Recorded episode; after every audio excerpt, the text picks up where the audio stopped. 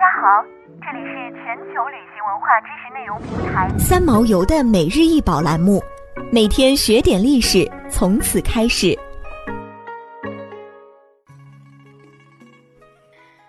每天学点历史，从每日一宝开始。今天给大家介绍的是清康熙穆弘期描金云龙纹独主管排箫，器通高三十三点七厘米，宽三十五点八厘米。厚三点三厘米，管内径零点九厘米，排箫十六根，主管粗细一致，上口平齐，以管身的长短来区分音高。管愈长则音愈低。管面各描金律名，分两翼排列，均按低音至高音顺序排列，分别对应清代乐律中的八阳律、八音律。主管外用木牍固定。独面修红漆，描金双龙戏珠纹样，富有皇家气派，现收藏于故宫博物院。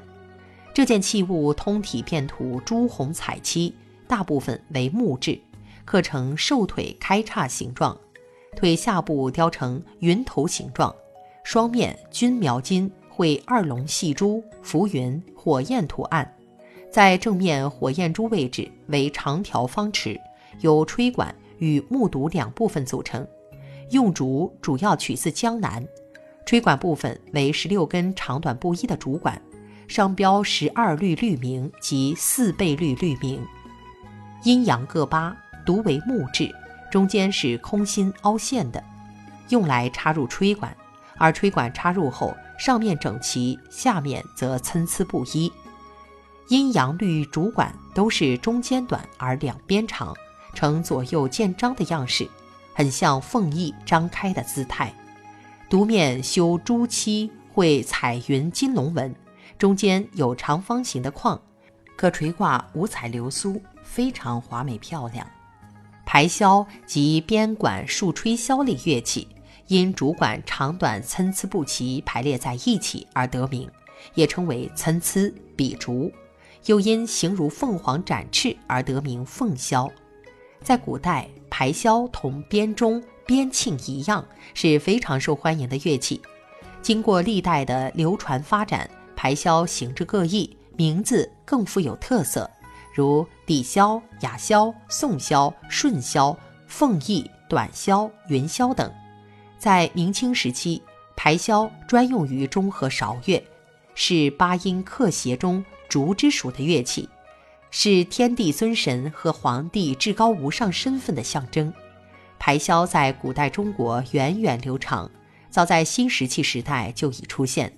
河南西川下寺春秋晚期楚国墓葬中出土有石排箫，著名的战国时期曾侯乙墓中出土有竹排箫。排箫原本没有独架，元代以后出现独式排箫，逐渐专用于皇宫。民间已难觅排箫的踪影。从春秋至唐末的一千六百多年间，排箫的管束和长度均不同。